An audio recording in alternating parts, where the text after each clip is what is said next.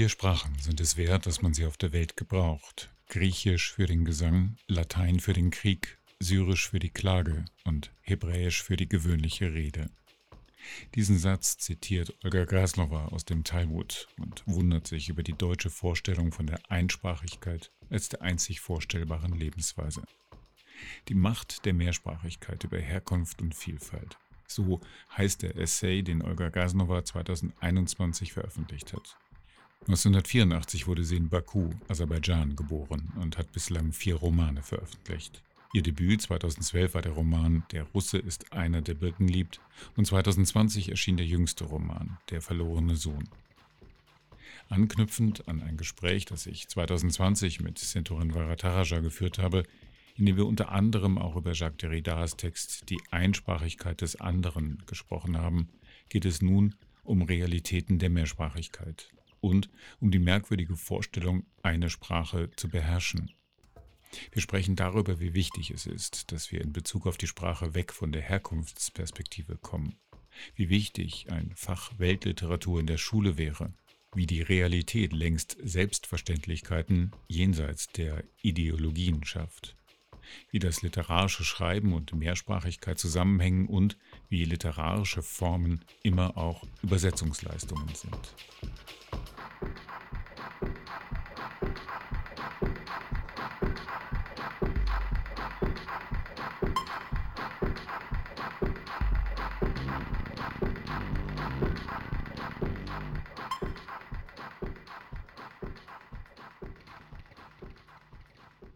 Wir haben auch in diesem Gespräch mit äh, Centoran über diesen Text von Derrida, den Sie ja auch in Ihrem Essay zitieren, die Einsprachigkeit des anderen, geredet.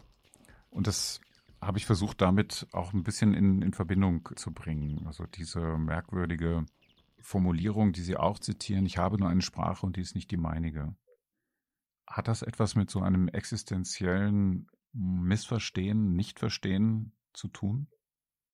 Es kommt drauf an. In meinem Fall wurde das ja immer dieses Missverstehen, wurde ja immer auf diese vermeintliche Nichtmuttersprachlichkeit umgemützt.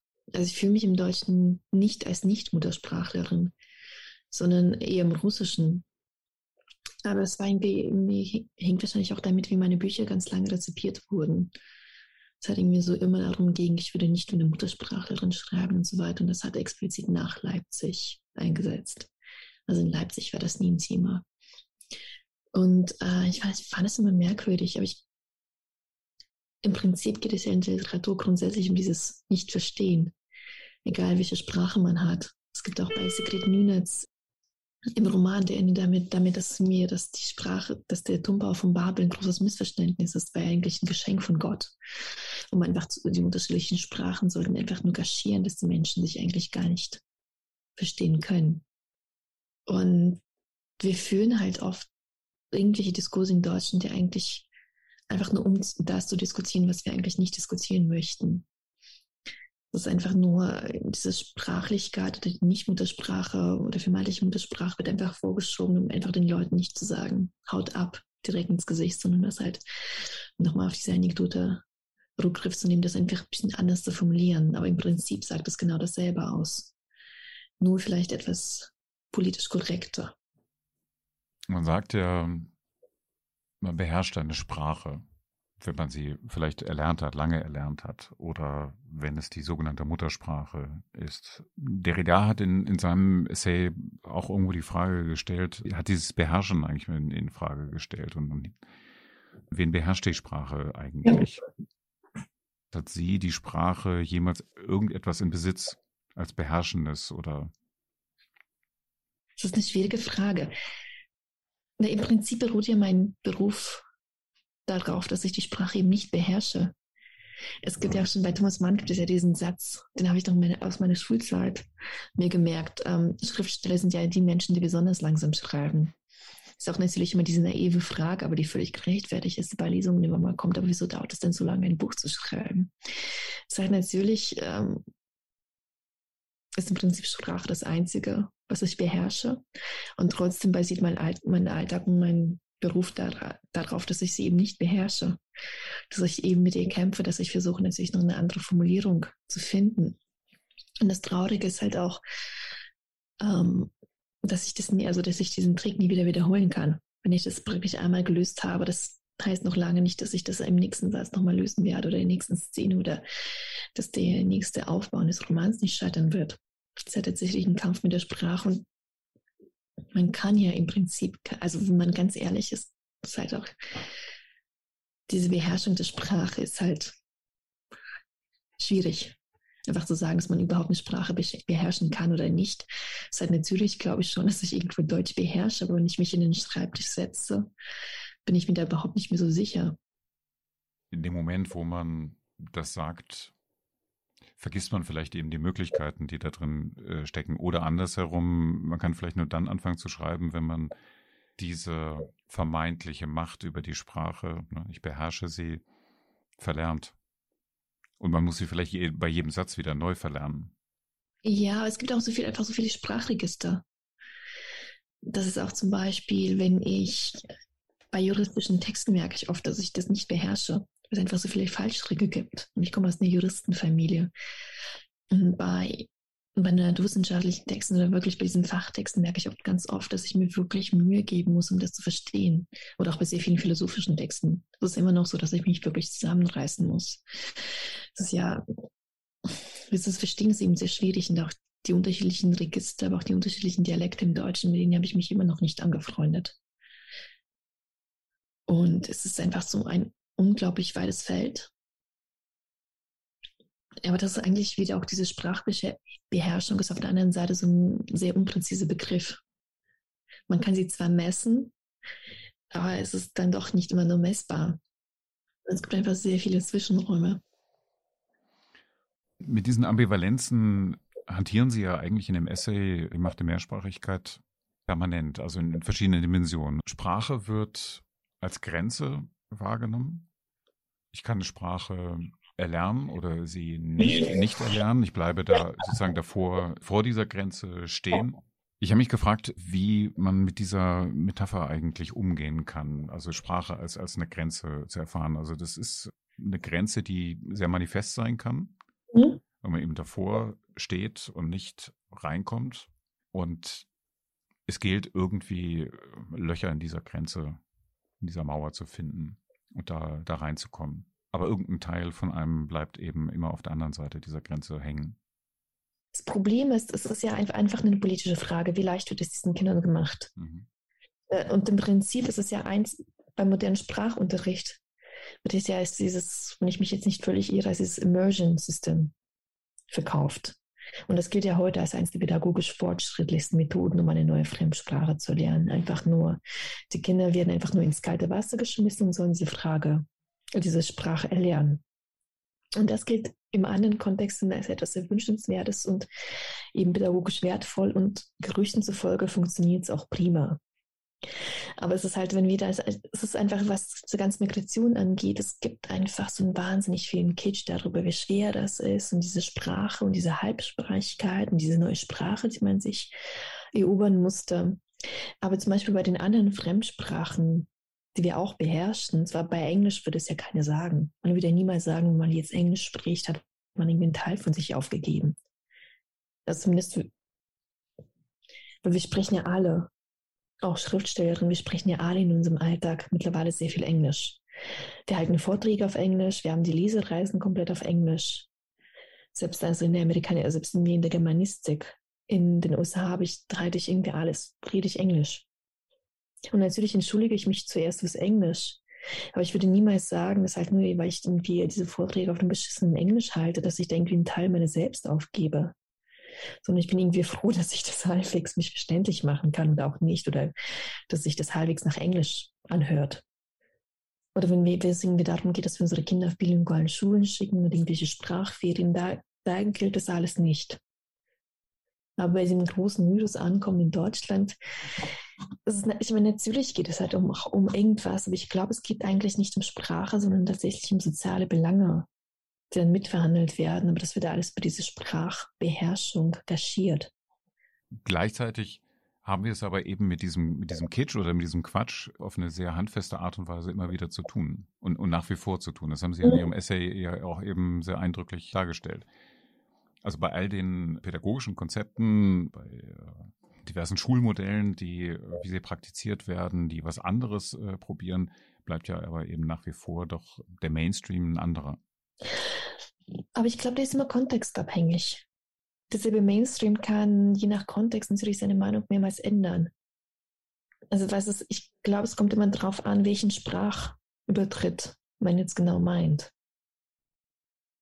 Weil dann wiederum wird irgendwie das eine, wo das irgendwie so problematisiert wird, wird in anderen Zusammenhängen als eine Freiheit erlebt. Wie findet Freiheit statt, wenn man Mehrsprachigkeit und Diversität zum Beispiel zusammendenkt?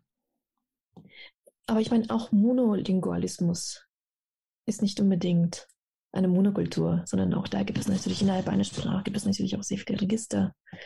Es gibt im Deutschen die Dialekte, aber es gibt natürlich auch immer das bildungsbürgerliche Deutsch. Dann gibt es noch irgendwie andere Deutsch. Äh, durch, äh, durch Register, es gibt die Fachsprachen. Es ist ja immer nie nur eine, eine Sprache. Ich meine, es ist natürlich, kommt es immer darauf an, welche Sprachen gerade mit welchem sozialen Prestige verknüpft sind, wie die Sprachen überhaupt erlernt werden, welche welche Maßstäbe an die jeweilige Sprachbeherrschung angelegt werden. Und ich finde es immer so äh, wahnsinnig entspannt, mir die Dolmetscherwissenschaften, die Translation anzuschauen, weil es da natürlich sehr viele Kriterien, sehr feste Kriterien gibt. Und es geht darum ausschließlich um die Sprachbeherrschung, nicht um Herkunft. Und das hat zum Beispiel, zum Beispiel für mich eine viel beruhigendere Wirkung als die humanistischen Konzepte hinter Heimat und Muttersprache weiß halt immer bei diesen Konzepten der Muttersprache, weiß ich irgendwie auch ehrlich gesagt nicht so ganz, was. Also zum Beispiel für mich gelten sie nicht, aber bei den Translationswissenschaften ist mir irgendwie alles so sehr wohlgeordnet und sehr konkret. Und vielleicht ist es einfach das, was mir hilft. Ja, wenn man aus der Distanz draufschaut, ist die Selbstverständlichkeit von Mehrsprachigkeit eigentlich offenbar. Also auch in der mehrheitlich verwendeten Sprache, die sich irgendwie als, als eine monolinguale begreift, die es aber tatsächlich ja nicht ist, sondern eben immer rein historisch betrachtet sich anders eben konstituiert. Aber dennoch soziales Prestige, aber eben auch sehr manifeste Machtstrukturen damit ja auch äh, eben mhm. einhergehen. Unterscheidungen getroffen werden, die vor allen Dingen ausschließen oder gegebenenfalls auch einschließen sollen, aber die die Grenzen eben sehr klar immer gezogen werden sollen. Wie diese Grenzen durchbrochen werden können, haben Sie auch versucht, in einigen utopischen Skizzen mit dem Verweis auch auf die Selbstverständlichkeit von Mehrsprachigkeit irgendwie äh, anzudeuten, aber das sind dicke Bretter, die da zu bohren sind, oder? Überhaupt nicht. Ich finde es ehrlich gesagt kein bisschen. Ich finde einfach nur, was mich immer fasziniert, ist der Unterschied zwischen deutschen Schulen und deutschen Universitäten oder in Deutschland ansässigen. Es hat all diese Probleme stellen sich ja in der Uni nicht. Also jede kleinste Provinzuni hat ein faszinierendes Sprachprogramm, wo irgendwie so jeder und jeder auf jedem Niveau eine Sprache lernen kann, egal welche. Und da wird es auch nicht, da gibt es auch keinen Herkunftsunterricht im Isländischen, sondern es gibt einfach nur Isländisch auf sechs unterschiedlichen Niveaus, im besten Fall. Und sie stehen für jeden offen. Also man muss nicht unbedingt isländischer Herkunft sein, um auf einmal Isländisch erlernen zu wollen oder zu müssen. Und man kann es entweder, entweder machen oder man kann es sein lassen. Natürlich, wenn man jetzt Romanistik studiert, sollte man das vielleicht auch die romanischen Sprachen lernen, aber das ist in mir alles klar geregelt, das ist zugänglich, das ist offen, das ist divers. Und es funktioniert, auch schon seit Jahrzehnten. Und natürlich können wir nicht an jeder Schule jede einzelne Sprache anbieten, aber was ich mir wünschen würde, wenn wir einfach von dieser Vorstellung des Herkunftsunterrichts weggehen würden, von diesem ganz starren schulischen Programm. Wir haben jetzt, mehr, wir haben jetzt, jetzt erstmal Englisch, dann haben wir Spanisch, äh Quatsch, dann haben wir Latein und dann maximal noch Französisch.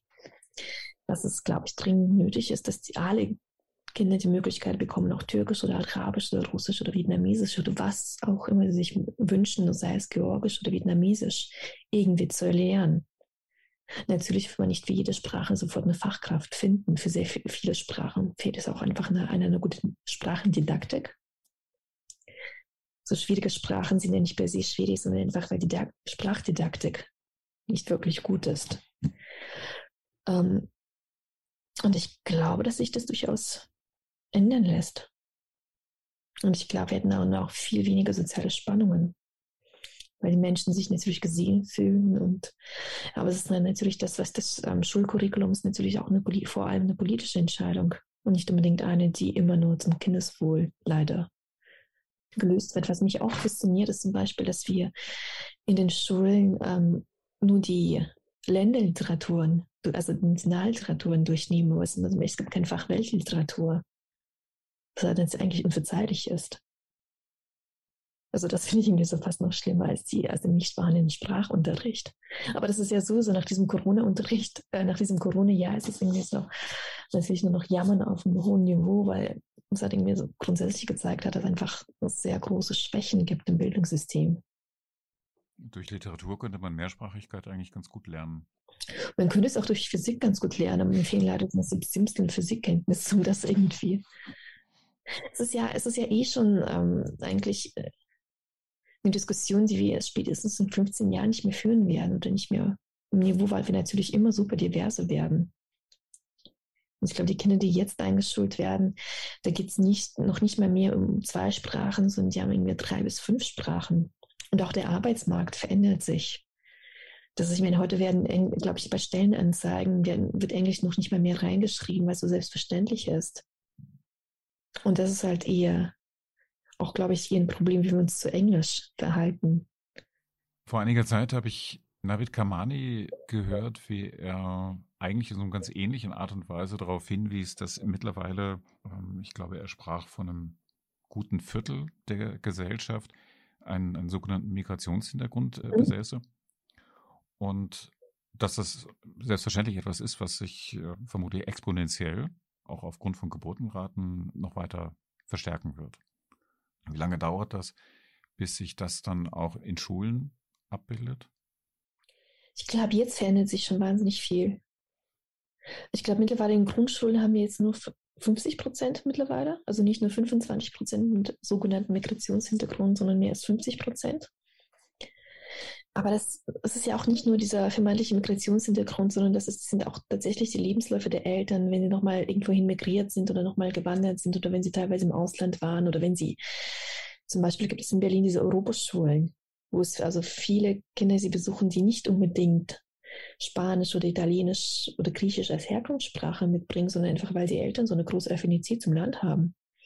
Und sie fahren da gerne in den Urlaub und das Kind soll irgendwie die Sprache gleich mitlernen, weil es so praktisch ist ich glaube, es ist einfach diese ganze Diskussion, die wird sehr erbittert geführt, aber es ist eigentlich eine sehr handfeste und eigentlich eine praktische Diskussion. Und diese ganze Ideologie ist es, glaube ich, das, was tatsächlich störend ist. Und wir werden uns damit auseinandersetzen müssen. Und ich glaube, das ist schon alles längst in Schulen angekommen. Aber es wird einfach, glaube ich, noch viel mehr Zeit vergehen, bis es in der Politik angekommen ist. Ich glaube, in den Schulen ist es mittlerweile selbstverständlich. Oder es ist halt schon allein, wenn man sich in Deutschland, als ich noch zur Schule gegangen bin, Privatschulen waren für uns halt etwas, was für sehr dumme Kinder da war. Also für die Kinder, die irgendwie mit dem System nicht zurechtkommen, die werden halt auf die Privatschule abgeschoben. Und das hat sich mittlerweile eklatant geändert. Also die Privatschulen sind tatsächlich etwas, was sehr wünschenswertes ist. Ähm, und die sind oft mehrsprachig. Also da werden tatsächlich unterschiedliche Sprachen angeboten, je nachdem, wie viel die Eltern zahlen können. Und das spricht man schon wenn man sich die ganzen amerikanischen Privatschulen anschaut und die Curricula dort. Das ist irgendwie auch eine Frage, die sich nicht stellt. Aber wird auf solchen Privatschulen Arabisch gelehrt? Ja. Tatsächlich. Mhm. Es ist ehrlich gesagt überwiegend Chinesisch. Da müssen wir uns leider auch nichts mehr vormachen. Mhm. Das hat tatsächlich ähm, in den USA, ich habe mir aus Spaß mal die ganzen Curriculums angeschaut. Ich garantiere für nichts, aber das, was ich gesehen habe, ist Chinesisch, also Mandarin durchgehend von der ersten bis zur letzten Klasse, plus Studienaufenthalte dort. Das ist natürlich naturgemäß Spanisch, aber weniger als Chinesisch. Und auch in vielen Schulen Arabisch. Es gibt auch eine Privatschule in München, wo Arabisch auch angeboten wird. Kostenpunkt 15.000 Euro pro Jahr. Bei 15.000 Euro im Jahr würde ich jetzt vermuten, dass es dann schon noch eine Weile dauert, bis das auf einem Niveau angelangt ist, das auch in staatlichen Schulen das ins Curriculum irgendwie aufgenommen werden kann? Bei staatlichen Schulen wird das natürlich nicht so nicht so bald, nicht so ähm, schnell passieren, weil wir dann immer noch über Parallelgesellschaften erstmal diskutieren müssen. Und das ist ja immer das Eklatante, dass natürlich als Parallelgesellschaft nicht die Privatschulen benannt werden von der Politik, was sie de facto sind, weil sie einfach auf wirtschaftlichen Grundlagen sehr viele Leute ausschließen, da sie sich ein Paralleluniversum aufbauen, sondern das sind die sogenannten Brennpunktschulen in Berlin, die dann auf einmal Parallelgesellschaften sind, weil da irgendwie sehr viele Kinder sind, die irgendwie zu Hause kein Deutsch sprechen. Also in der Konsequenz würde das ja bedeuten, dass Parallelgesellschaften, also wenn man dieses, diesen Begriff überhaupt reproduzieren möchte, vor allen Dingen ein Konstrukt der Abwehr sind. Natürlich. Ich glaube, anfangs war auch gar nicht so negativ gemeint, sondern der wurde erst 98, glaube ich, das erste Mal tatsächlich auf die Einwanderungsgesellschaften oder auf Einwanderer als negativer Begriff angewandt. Im Prinzip ist es ja alles eine Parallelgesellschaft. Ich meine, wie, das ist das Erste, was wir machen, ist natürlich im Erwachsenenleben oder als Teenager, wir bauen uns eine Parallelgesellschaft auf. Das ist ja ein durchaus menschlicher Impuls. Ich meine, Punkrock ist eine Parallelgesellschaft, besetzte Häuser sind eine Parallelgesellschaft. Das Studium an sich ist ja, egal was man jetzt studieren will, es ist ja, man baut sich als erstes natürlich sein eigenes Paralleluniversum auf. Das hält man es ja auch nicht aus. Literatur könnte auch eine Parallelgesellschaft sein. Ist es ja auch. Ich meine, wir lesen schon Bücher. Ja. Und unterschätzt ist eigentlich eine extreme Nische. Einiges von dem, was in dem Essay Die Macht der Mehrsprachigkeit steht, lässt sich ja schon in Ihrem ersten Roman, Der Russes mhm. der Birken liebt, finden. Wenn Sie jetzt auch noch Ihre anderen Romane mit einbeziehen, also die russische Unschärfe einer Ehe oder Gott ist nicht schüchtern, der verlorene Sohn, würden Sie selbst so skizzieren, reflektieren, wie Mehrsprachigkeit sich da niederschlägt? Ich glaube, die ist eigentlich gar nicht wichtig für die Romane. Und das ist ja eigentlich nur eine fiktive Mehrsprachigkeit, die es in den Romanen so nicht gibt.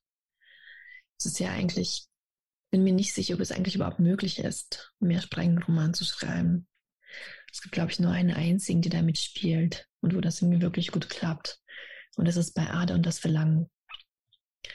Aber sonst ist es immer eigentlich problematisch. Ich meine, auf der einen Seite ist natürlich basiert Literatur ja immer auf einer anderen Nationalliteratur. Also es gibt keine reine Nationalliteratur, also natürlich von sehr vielen unterschiedlichen ähm, Einflüssen ähm, beim Schreiben auch immer insp also inspiriert wurde oder geprägt wurde. Und aber diese Mehrsprachigkeit in den Roman ist ja eigentlich gar keine Mehrsprachigkeit, sondern es ist monolingual Deutsch. Das Problem ist eigentlich, dass die Figuren eigentlich kein Deutsch sprechen sondern es tut so, als ob das in, andere Sprach, in anderen Sprachen stattfinden würde, was eigentlich gar nicht passiert. Also es ist einfach nur eine Illusion. Aber per se ist es eigentlich nur monolingual Deutsch. Dann kann es eigentlich gar nichts anderes sein. Ja, Sie haben in, in, Ihrem Essay ja auch einmal betont, dass Sie mehrsprachig im Alltag, aber monolingual im Schreiben sind. Ne? Das klingt einleuchtend, bin mir aber gleichzeitig auch nicht sicher, ob das wirklich so stimmt, weil doch eigentlich die ganze Zeit eine Fülle von Sprachschichten transportiert in den Text. Es spielt mit anderen Hintergründen und natürlich mit anderen, ähm, das ist die Einsprachigkeit der anderen, also genau dasselbe, was eigentlich in der Einsprachigkeit der anderen geschildert wird. Also der Text gibt vor, dass es noch andere Sprachen gibt, die es aber eigentlich gar nicht gibt. Weil ich es ja nicht beherrsche und weil der Text natürlich so nicht funktionieren würde. Also praktisch im letzten Roman, der im Prinzip sprechen alle Figuren Französisch, Russisch und, und Avarisch mindestens. Aber all das findet ja nicht statt. Sondern sie sagen auf Deutsch, dass sie jetzt ähm, ihre avarische Muttersprache verlernt haben. Aber wie die avarische Muttersprache eigentlich aussieht, das weiß ich selber, also genauso wenig wie die, also noch weniger als die Figur. Caro Stahar hat neulich eine Hörspielfassung ihres zweiten Romans Im Bauch der Königin vorgestellt und sehr deutlich darauf hingewiesen, dass in dieser Hörspielfassung viel mehr als in dem Roman, wie sie ihn geschrieben hat, die kurdischen Passagen eben auch kurdisch gesprochen werden, beziehungsweise dass es wirklich auch eine kurdische Fassung von diesem Hörspiel eben produziert wurde, in, in der sowohl Deutsch als auch Kurdisch eben gesprochen wird. Und ich frage mich gerade, ob das genau irgendwie so diese Grenze markiert, dass vielleicht dieses Betonen, dass es möglich ist, in einer Hörspielfassung eines Romans dann eine kurdische plus eine deutsche Version mindestens auch zu mixen äh, oder als Alternativvarianten eben zu präsentieren. Also eine zweisprachige Fassung in dem Fall zu machen, dass das genau diesen Unterschied markiert, weil es das im Schreiben so für sie offenbar nicht möglich war. Was müsste passieren, damit in der Literatur Mehrsprachigkeit stattfindet? Sie haben jetzt vorhin äh, Nabokovs Ader genannt. Was macht Nabokov anders? Nee, erstmal, ich kann nur für mich selber sprechen, aber ich weiß einfach nur, dass meine anderen drei Sprachen nicht so stark, also nicht keine einzige meiner anderen Sprachen außer Deutsch ist so stark, dass ich tatsächlich in der Sprache schreiben könnte. Ähm, ich müsste mehr, also ich müsste mir mindestens fünf Jahre jeweils in dem Leben, dann würde ich die Sprache mal wechseln. Aber dann bin ich mir sicher, ob mein Deutsch eigentlich dann ausreichen wird und ob ich eigentlich noch Lust habe, auf Deutsch zu schreiben. Also ich schließe für mich selber noch einen Sprachwechsel nicht aus, aber der müsste natürlich nochmal mit dem Umzug einhergehen. Also dass man sich mein Sprachumfeld sich nochmal extrem ändert.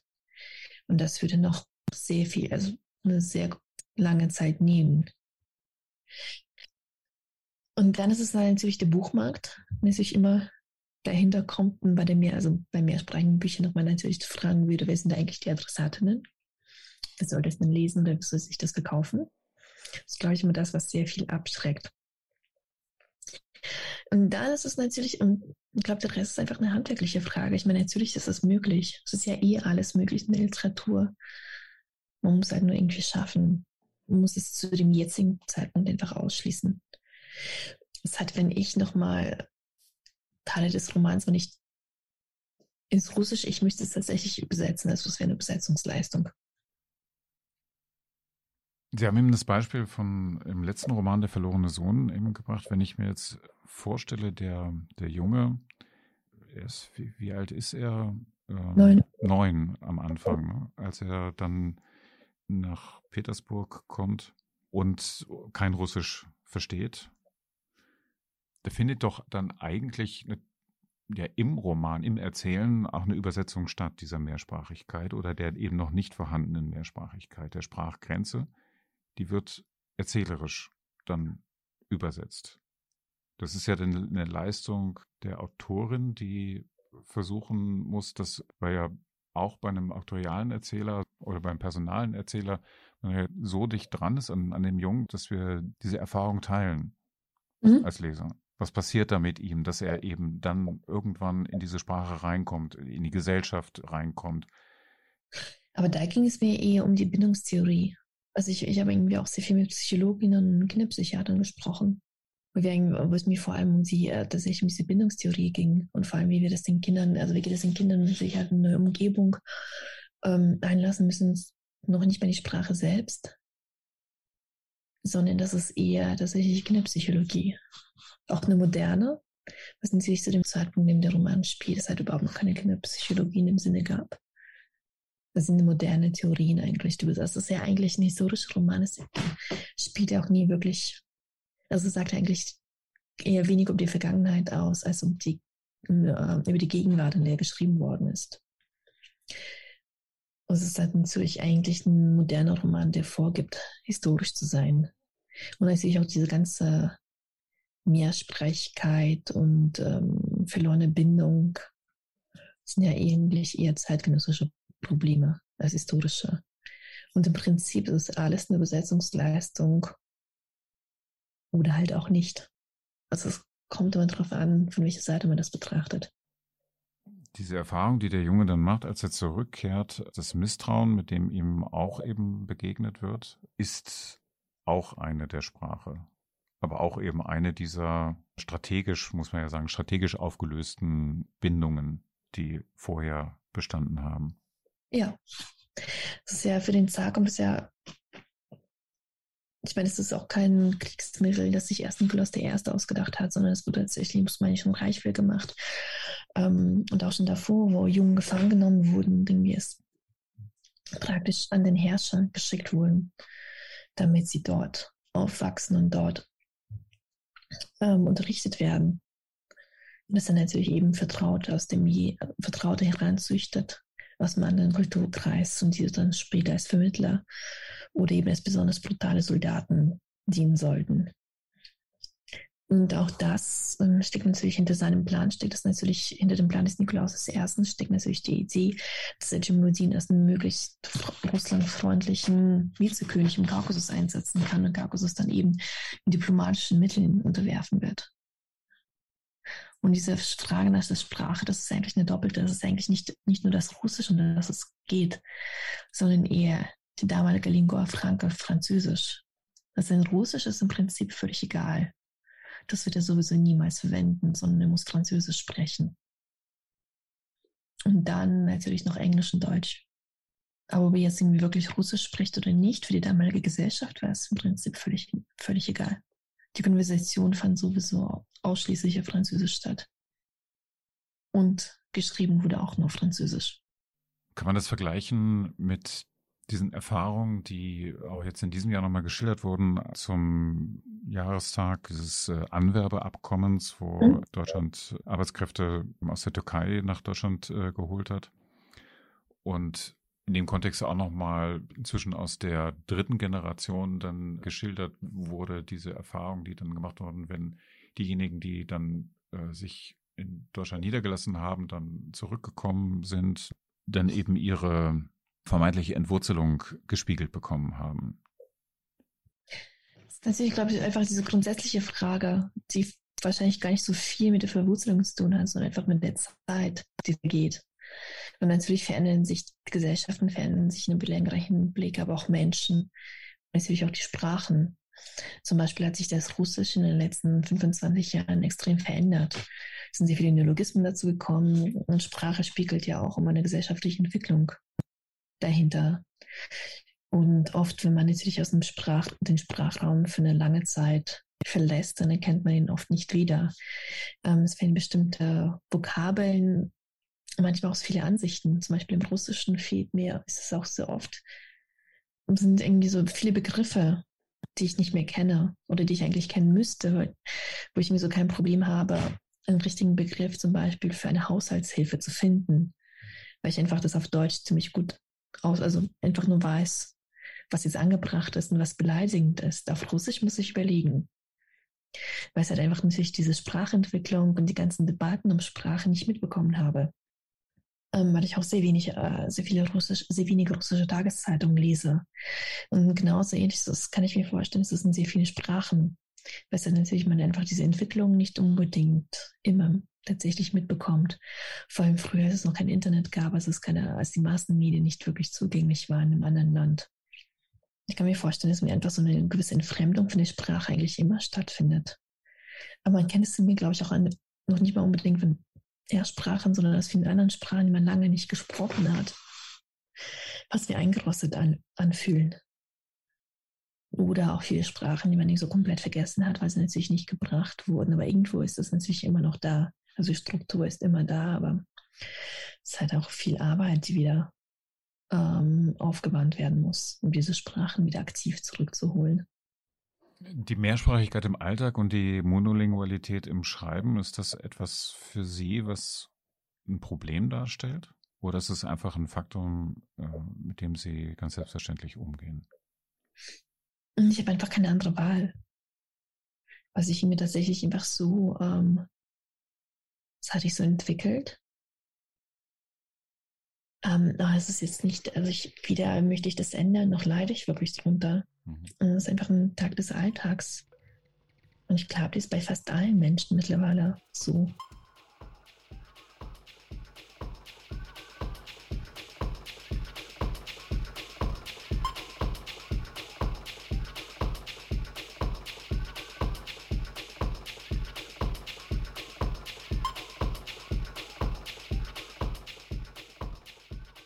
Der nächsten Folge von Theorien der Literatur spreche ich mit Mitu Sanyal über ihren Roman Identity.